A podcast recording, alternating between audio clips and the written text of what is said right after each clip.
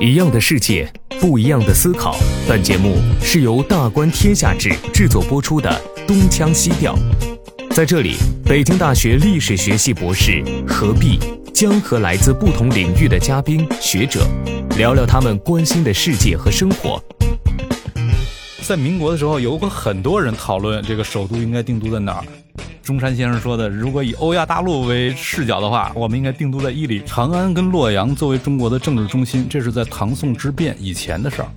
对朝廷来说，我的安危第一威胁根本不是外部，第一威胁来自内部。现在长安是处在一个不败之地，实际上唐宋之变变的首先是它的社会结构嘛。钱穆先生他想要定都在长安，然后他认为这是一个进取的一个取向。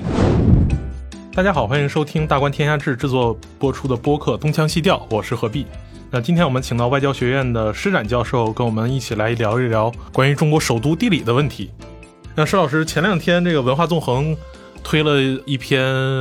讨论中国首都地理的文章，这个非常有趣，是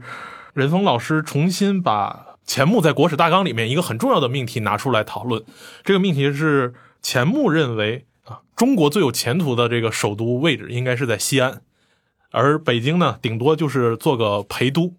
他的一个基本的意向是说，西安代表着中国立国趋势的一个对外进取。那无论是北京，以及它作为对比的洛阳，甚至南京，这些都是非常内敛的，甚至在立国趋势上都有着偏安一隅的这样一个精神的这个态势。那对于处在这个当时抗日战争时期的钱穆来说，他依然思考着说，在未来抗战胜利后，在整个大的世界格局下，中国能够处于一个什么样的国家态势，能够更有朝气一些。所以他一直强调说：“哎呀，西安这个地方好，北京这个地方不行。”但是我们看。北京定都以来，去年刚好是这个故宫建成六百周年啊，从明代算。那假如要是从这个元代定都大都来说的话呢，这已经是八百多年了。假如要是从辽代定都为南京西京府的时候，这已经一千多年了。我们就发现，这一千多年来，北京的首都地位非但没有像钱穆所希望的。滑坡下去，反而越来越强。那现在我们“十四五”规划把它定为这个首都，这是一个重要的功能，而且还是未来的国际交往中心，是它的政治中心、文化中心。我们会发现，北京它到底有着什么样的魔力，会说让钱穆这样一个历史大家的一个历史判断失效了？呃，我觉得这里面可以从几个角度说哈。第一个角度就是首都定都在哪儿这个事儿啊，在民国的时候有过一个系列的讨论。呃，孙中山就开过一个系列的脑洞。孙中山他有一个基本的认准，就是首都应该在地理的中心，这是他的一呃一个想法。因为中国在东亚地区来说，看起来也是圆圆的一团，对，空间位置上比较好。对。然后他对于首都的想法就是，如果我们中华民国，当然这是在这个呃刚刚辛亥之后不久的时候了，呃那会儿孙中山的一个脑洞，他说如果我们中华民国是十八行省的话，那么作为地理中心，首都就应该定都在南京，北京肯定太偏了嘛，呃十八行省的角度，西安也有点偏，呃他认为应该在南京。南京比较靠海，但是毕竟他是从海洋的角度来思考问题，他觉得这也还不错了。嗯，实际上他是一个侨民后代。对，所以如果是从十八行省的角度考虑，那就是长城以南、嘉峪关以东了嘛。那么，呃，应该定都在南京。但是如果从汉满蒙回藏五族共和的角度来考虑地理中心，那么首都就应该定都在兰州，兰州才是一个地理的中心。现在的中国地理中心原点也是在兰州，而不是我们以为的西安。但是他说这样格局仍然不够大。如果格局能够再放大一点，以整个欧亚大陆为格局来思考中国问题的话，我们应该定都在伊犁。啊，这中山先生，哇，这这这格局犹犹如滔滔江水连绵不绝。对，但是呃，在民国的时候，有过很多人讨论这个首都应该定都在哪儿。钱穆先生他想要定都在长安，然后他认为这是一个进取的一个取向。历史上他认为定都在长安的王朝都是进取性的。要看到一点，就是钱穆先生是在怎样的一个历史语境之下来说这个话的。实际上，钱穆先生他对这些问题的讨论思考，呃，都是在中国的呃面对日本的侵略啊等等国势逐渐的衰微，在这样一个状态之下，他来讨论这些问题。所以，我们去读钱穆先生的《国史大纲》，你会发现他在那里面对于华夷之变，他以一种特殊的方式对于华夷之变非常强调。对这一点，就是能特别感受到，尤其他在写到后来清朝的时候，非常强烈情感的字眼叫“狭隘之部族政权”。对，但是实际上你要看一下中国今天这么大的疆土，什么汉满蒙回藏都能进得来，那是清朝给留下的，明朝留下的就是长城以南啊，长城以北，明朝几乎就没什么东西嘛。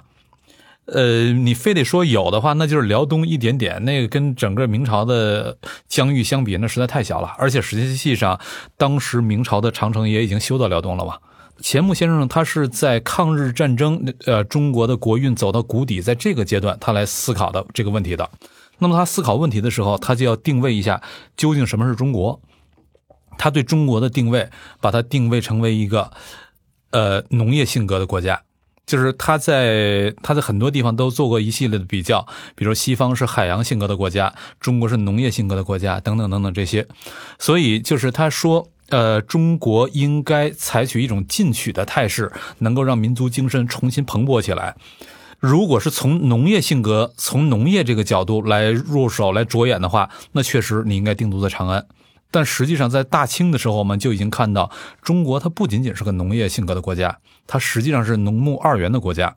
而且到了呃近代以来，我们更进一步看到，如果你是一个进取型的国家的话，你的方向应该朝向海洋。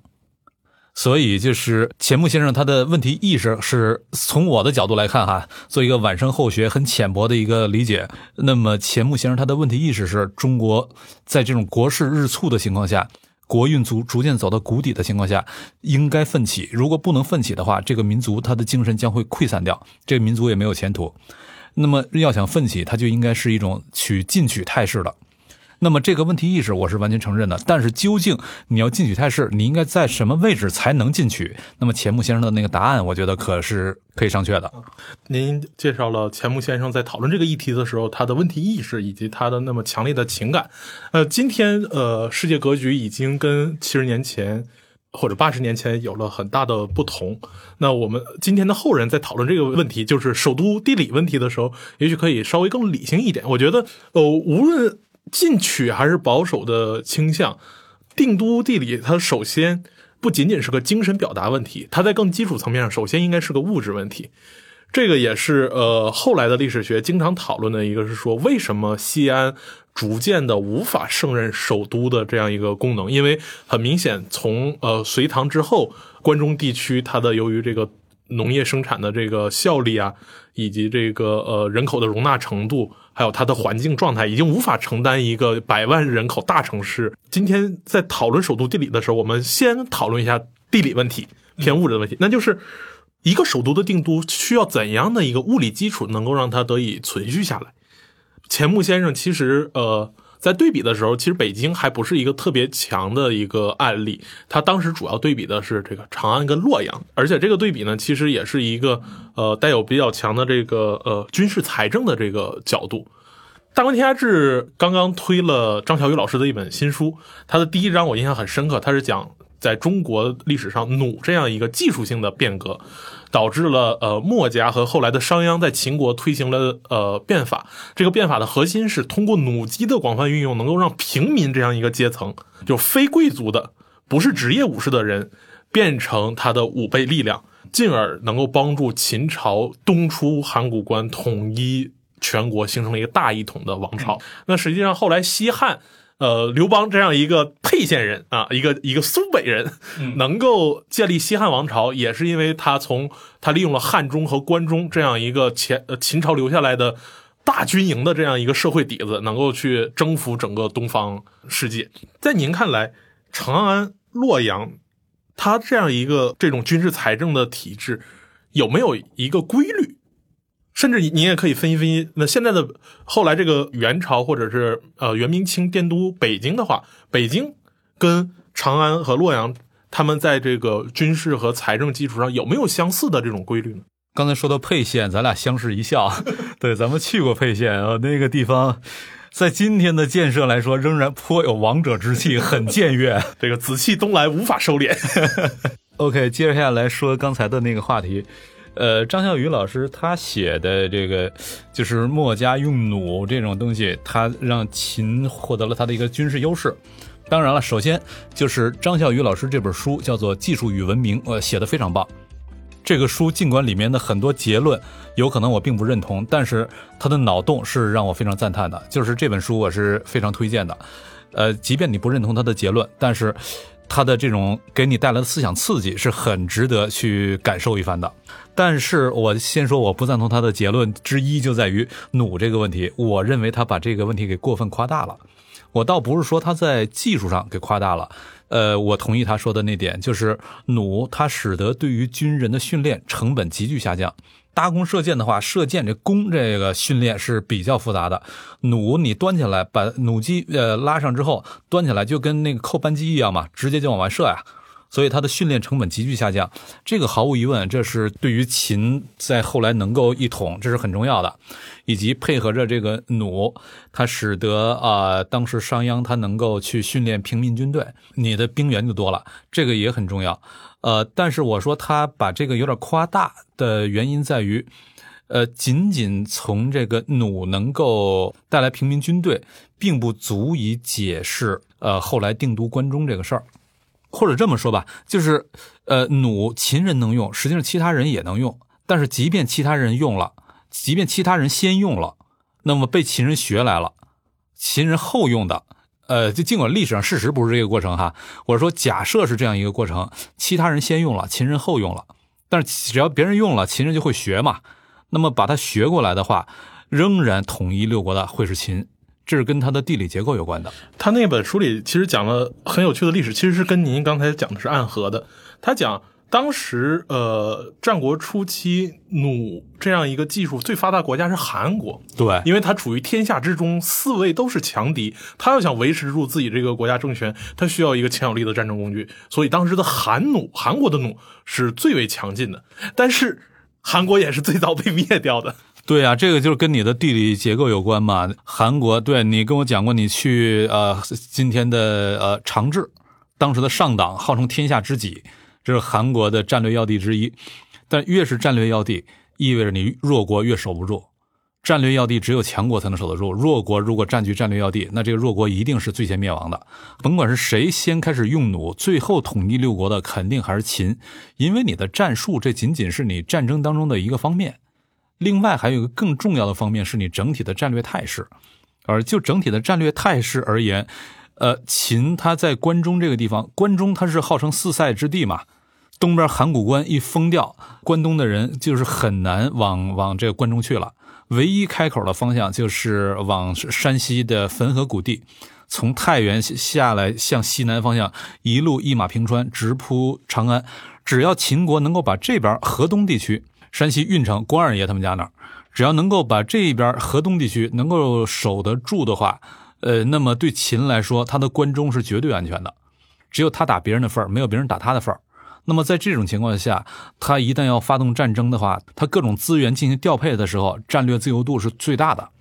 而其他的诸侯国，它是首先没有秦这么优越的地理条件，这种自我防卫的呃地理条件。同时，周边又都是 N 多个邻国，各个方向都有邻国，而秦只在东边有邻国，西边、北边是没有邻国的，或者说那个邻国根本不足为惧，就是一些胡人嘛，不足在当时不足为惧，到后来足为惧了，那是到后来的故事了。所以在这种情况下，你在资源调配的时候，战略自由度大的国家一定会击败战略自由度小的国家。那么在同等的这个呃技术条件之下，战略自由度的大小决定了胜败。然后，如果技术条件不同，秦如果再有一点优越的技术条件的话，那它就会进一步加速这个过程。所以我们会看到秦能够统一天下，但是在秦统一天下之后，呃，汉高祖刘邦本来他也跟呃楚霸王一样嘛，楚霸王非得想要把这个首都再迁回到彭城，回说衣锦夜行，富贵不还乡，如衣锦夜行，必须得回到老家。对，现在苏北人也是这样，这个时候在外面当官的，我得开轿子回去，你你 坐高铁回去是不行的。你是想说刘强东老师吗？本来刘邦他也是这种小小富即安，就是要还乡一下，而且在这个洛阳什么的，发发现这边非常呃温柔乡嘛，非常爽嘛。但是后来张良他们劝他，娄敬啊、张良啊就劝刘邦说：“你必须得迁到长安才能够定下来。原因是什么？你迁到长安，一旦关东有变，你才是处在一个不败之地。如果不在长安的话，关东有变，有可能你就不知道是呃这天下归谁了。所以就是实际上，之所以当时定都在长安，首先跟弩什么没关系。首先的一个原因在于，这个帝国认为或者说朝廷认为它主要的威胁是谁。在传统社会来说，它的威胁核心呢，依然某呃，在某种意义上，它的更大比例是武力。嗯，武力就意味着它需要能够动员起足够的兵员，去开始他的这个武装战争。秦朝商鞅变法的一个很重要的跟山东六国不一样的地方，就是它相对彻底的摧毁了呃秦国在关中地区的原来的分封制的社会结构，将它的社会等级给移平。就是秦人只要凭军功，我就可以能够实现阶层跃升，一下子社会就原子化了。而东方六国其实并没有很彻底的去实现这一个呃社会结构的打破，那导致后来在楚汉争霸的时候，我们明显看到他的东方六国的各国贵族，呃旧贵族一呼百应，就是都起来了，一下子就把秦国的原来的统一态势给打破了。那在这个意义上，假如洛阳和长安代表了两种不同的社会结构的话，嗯，就是一个是相对来说它的原子化程度更高，国家政权可以一直插到行伍之间，十五连坐嘛，国家政政权就可以插入到个人的层面上去控制人，去实现资源调配。而洛阳它所处的关东地区，它是一个更多呈现豪族化的，甚至是旧贵族式的这样一个态势。那这样一个社会结构差异，怎么去来解释您刚才所说的就是？帝国的威胁究竟在哪里？这样一个命题。呃，刚才咱们一直讨论的是长安跟洛阳这个话题。呃，从它定都角度来看，但长安跟洛阳作为中国的政治中心，这是在唐宋之变以前的事儿。在唐宋之变以后，长安跟洛阳就不再是中国的政治中心了。那政治中心，咱就是又用首都来定义吧。呃，在这里首先要区分的是，唐宋之变究竟变了什么，使得长安、洛阳，甭管是定在哪儿。Anyway，它肯定是在长安或者洛阳这这一个小圈子。那么唐宋之变之后，这个轴线就变得不那么重要了。那么变究竟是唐宋之变变的究竟是什么？实际上，唐宋之变变的首先是它的社会结构嘛。从汉武帝一直到唐末，实际上中原始终是有很多豪族存在的。而到了宋的时候，经过唐朝的安史之乱啊，后来的黄巢起义啊，这些豪族都被碾压了，都被扫荡碾平了。那么进入宋之后，中国就进入到了一种平民社会。中原这边有大量的豪族存在的话，对朝廷来说，我的安危第一威胁根本不是外部，第一威胁来自内部。外部那是谁？外部是胡人嘛？而胡人他未必真的有能力取呃取代你，因为他不懂得怎么统治中原。但是中原的这些豪族，他们是懂得怎么统治中原的，他们是有机会取代你的，而且他们也某种意义上有实力取代你。所以在这会儿，他就是要思考我怎么样能够抗衡这些豪族。如果能够抗衡豪族，有能力抗衡豪族的话，我就把首都定在长安，呃，就是关东、关中，这样形成一个对峙的关系。如果没有能力抗衡豪族的话，那我就只能跟豪族共治天下了。要共治天下的时候，我就选择定都在洛阳。直到后来，就是唐宋之变之后，中原豪族没有了，那么对朝廷来说，平民社会对我构不成任何威胁了。到了这会儿，朝廷的首要威胁才来自胡人，才来自北方。那么他首先要面对的就是，呃，我如何在北方能够有效的抗衡他？然后我的首都该怎么布置？呃，此时这个长安、洛阳都离北方的前线太远，他就不再构成政治中心了。你之前也一直强调说，汉武帝的这个对匈奴的打击。对中国的历史是一个起到转折性作用的历史事件，就是它对于平民的过度汲取，导致了大量的自耕农的破产啊，中原有了一个重新的豪族化。而的确，从西汉以后，长安在相当长的时间都失去了首都的位置，无论是刘秀，还是这个后来的南北朝，呃，三国、三国、魏国，对，再到西晋。对，它都是一个相当程度上是与豪族共治天下，甚至依靠豪族的武装集团来去平定天下的这样一个呃代表。所以，像刘秀啊，像曹操啊，或者是像这个呃司马炎啊，都把首都定在了洛阳、而直到重新的呃定在长安是要到这个隋唐了。隋唐，所以有那个关陇集团这样一个。但是这里很有意思，就是隋唐它实际上仍然是跟贵族共治的，只不过这会儿贵族的重心在关中，所以他就定都。于是这会儿跟汉朝的时候正好反过来了，就是我要跟贵族共治的时候，我就定都在长安；我要跟贵族对抗的时候，我就定都在洛阳，比如武则天。所以武则天很长时间都愿意在洛阳待着，对，除了要去洛阳救时以外，也是要对这样传统的勋贵集团有一个梳理。就是呃，在这里面我们会看到，你在长安还是洛阳定都在哪儿，始终是与朝廷和豪族之间的关系有关的。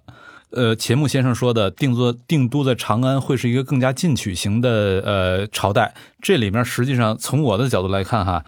它进取与否很重要的一点是你的政治中心和经济中心是否重合。如果政治中心和经济中心是重合的，那么这个帝国多半是一个内敛型的帝国。嗯，和经济中心重合的时候，你实际上就是和豪族在共治了。对于经济中心的这些人来说，我往外战争、往外去征伐，对我来说没有任何好处，然后成本都得我来负担。所以在这种情况下，他们就不愿意对外扩张，就会是一个内敛型的。但是政治中心和经济中心不重合的时候，此时实际上是君主要呃压制、要对抗那些豪族的一个状态。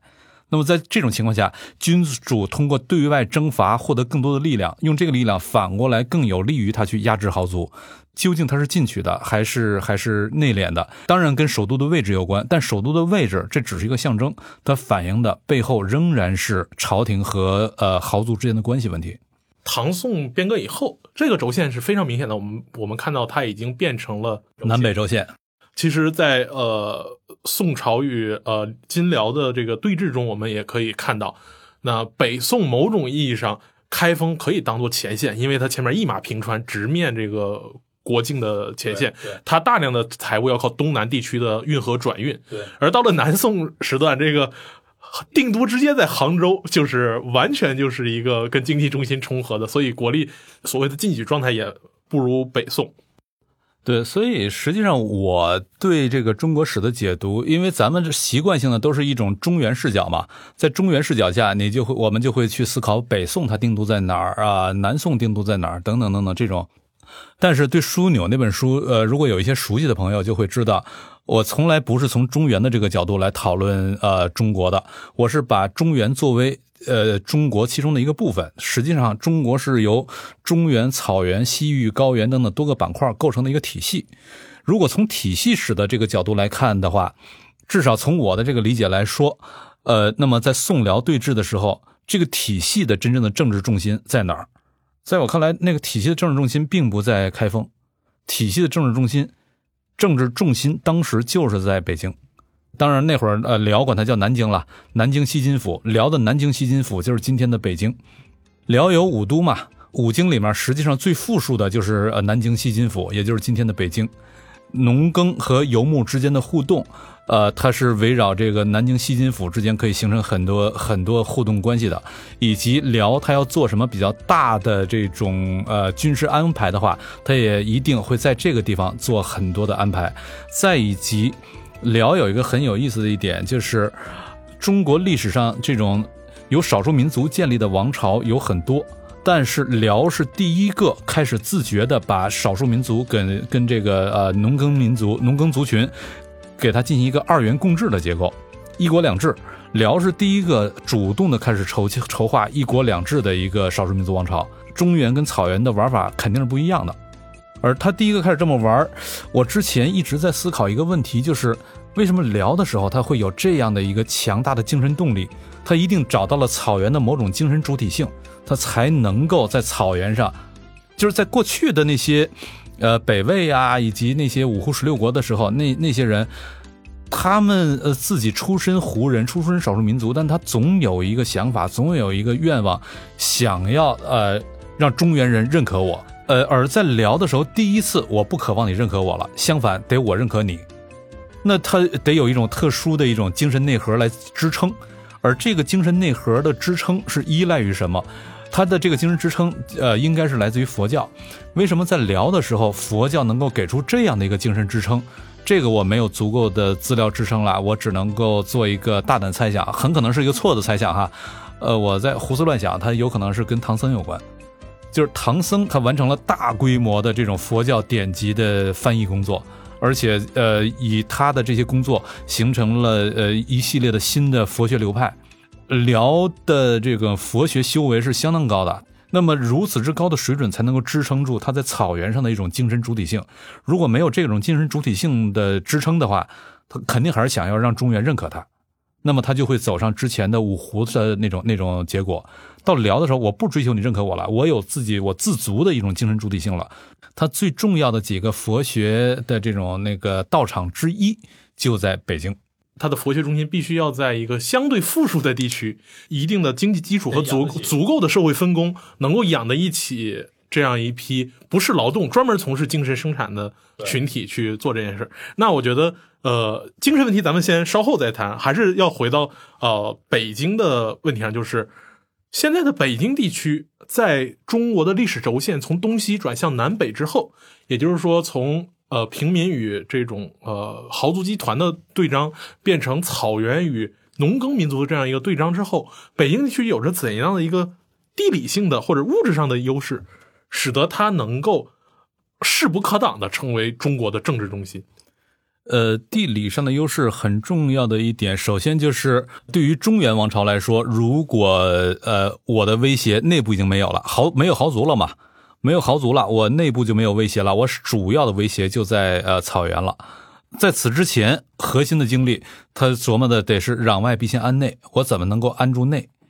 而在此之后，内已经安了，我就得琢磨怎怎么攘外的问题了。核心要处理的就是农牧关系问题。在此之前，农牧关系是呃第二位的，第一位的是内部怎么怎么安顿。那么一旦农牧关系成为第一位的问题之后，那么接下来就是。呃，我得在什么地方是处理农牧关系的最核心的一个所在？呃，很重要的一点就是这个地方得是第一，得是前线；第二，这个地方它得有比较多的财富。对，无论是北上还是南下，这个地方得先有足够的钱，能让我养点兵。对，得有钱，得有人，然后它还得交通相对便利。呃，以及有一定的这个呃天然的屏障可以固守。对于中原来说，对于草原来说也是一样的，就是有这种天然屏障，我就可以在这儿我比较容易的二元治理，呃一国两制，我找到它的一个呃分界。呃，就这几条标准加在一块儿，我们就会发现农牧对峙的前线。那么整条长城都是农牧对峙的前线。长城以南是农耕地区，而长城以南最富庶的只有华北。所以，就这几条要素加在一块儿，我们就会发现最富庶的农耕区，然后最强劲的这些呃游牧者，他们相交接的地就在北京。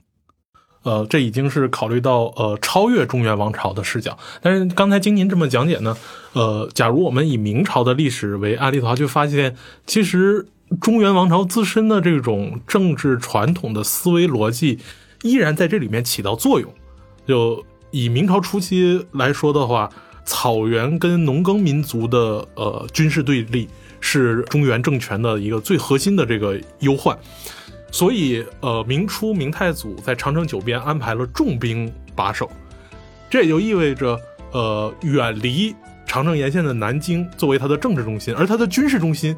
却又不是南京，他的军事中心在九边，所以某种意义上。王朝内部的政治力量来说的话，再一次出现了一定的分离，有点类似于平民社会跟豪族这样一个分离，就是所谓的政治中心，所谓的政治本身，它一定是要皇帝本身要垄断暴力，他要手握重兵，而他在明朝手握重兵，他既要御内又要御外，对，在这个意义上，他就势必不得不要去天子守国门，去把他迁到北京。所以在这个意义上，所谓的天子守国门，实际上他守的不是国门，他守的是内部别有反抗者。呃，如果他不定都在北京的话，他定都南京，定都南京，结果朱棣就起来了嘛。朱棣从北京起来了嘛。如果朱棣不回到北京，仍然定都南京的话，会下朱棣，那么再再次干掉他。所以就是搞来搞去，他会发现，如果我不定都北京，那么，呃，我重新又变成了那种类似于汉朝的那种状态，就是那我要想把那内部的威胁控制住，不得不皇帝亲手手握重兵，只好在只好在定都在北京。这一点，其实，在呃清朝的时候，我们也可以看到，明朝是一个由南向北的视角，而清朝是一个由北向南的视角。乾隆时期，他曾经下过谕旨，告诉所有入关的八旗的这个旗人们说，以后你们的祖籍就是在北京，牺牲的话，你们要把你们的祖坟挪在北京来，而已经不是盛京了。不是沈阳了。对，呃，就像您之前说这个说《三体》一样，当有一批人，呃，同样是人类，当他踏出太阳系以后，认为自己的家不再是太阳系的时候，他已经不是地球人，而是一个新的物种了。实际上都用不着踏出太阳系，只要他不想回来了，只要他不想回来了，哪怕他刚刚越过月月球，他也已经是个新的物种了。如果他还想回来的话，哪怕他已经开到了呃半人马座，他仍然是地球人。而八旗就有这样一个精神结构的转变，他从一个他不想回去了。对他不想回去了，他把北京作为了一个全新的呃中心，把它当做自己老家之后，我们会发现八旗的重镇重兵都屯在北京周围。对它军事布置上是有这个一致性，咱还可以看到一些更多的，比如八旗。一方面你说的八旗在各个地方的驻防有这个汉城满城之之分，呃，然后还有就是比如他把佟丽娅他们家从这些西伯人从沈阳千里迢迢给迁到了伊犁。中山先生说的，如果以欧亚大陆为视角的话，我们应该定都在伊犁，能够只取这个皮儿，把里面馅儿都变掉。这个只有胡人能干得出来，这个汉人真是干不出来。于是汉人也就搞不出那么大的一个天下疆疆域出来。除了物质基础之外，他的精神结构的开放，甚至他精神结构对于世界的理解，才会再次影响到物质层面上国家体制和他的疆域的扩展，以及对于所谓的呃立国态势的一个转变。我们可以下一期继续聊一聊关于中华帝国的这样一个精神结构的转变的这样一个过程。今天我们主要是借着钱穆先生的这样一个主题，聊了首都地理在物质基础上以及社会结构上它的一个历史变迁。非常感谢施然老师。下一期咱们可以就着这个佛教的问题再聊一聊，因为所有的少数民族入主中原的时候，他光靠儒教都是自己的正当性总是觉得有残缺的，所以佛教在中国历史上，它在这个方面起到极其重要的作用。但是以往我们基本上把佛教都仅仅当成一个宗教来看待了，但它实际上有着极其深远的政治性的效应。好，谢谢施然老师的预告，我们下一期再着重聊一聊这方面的问题。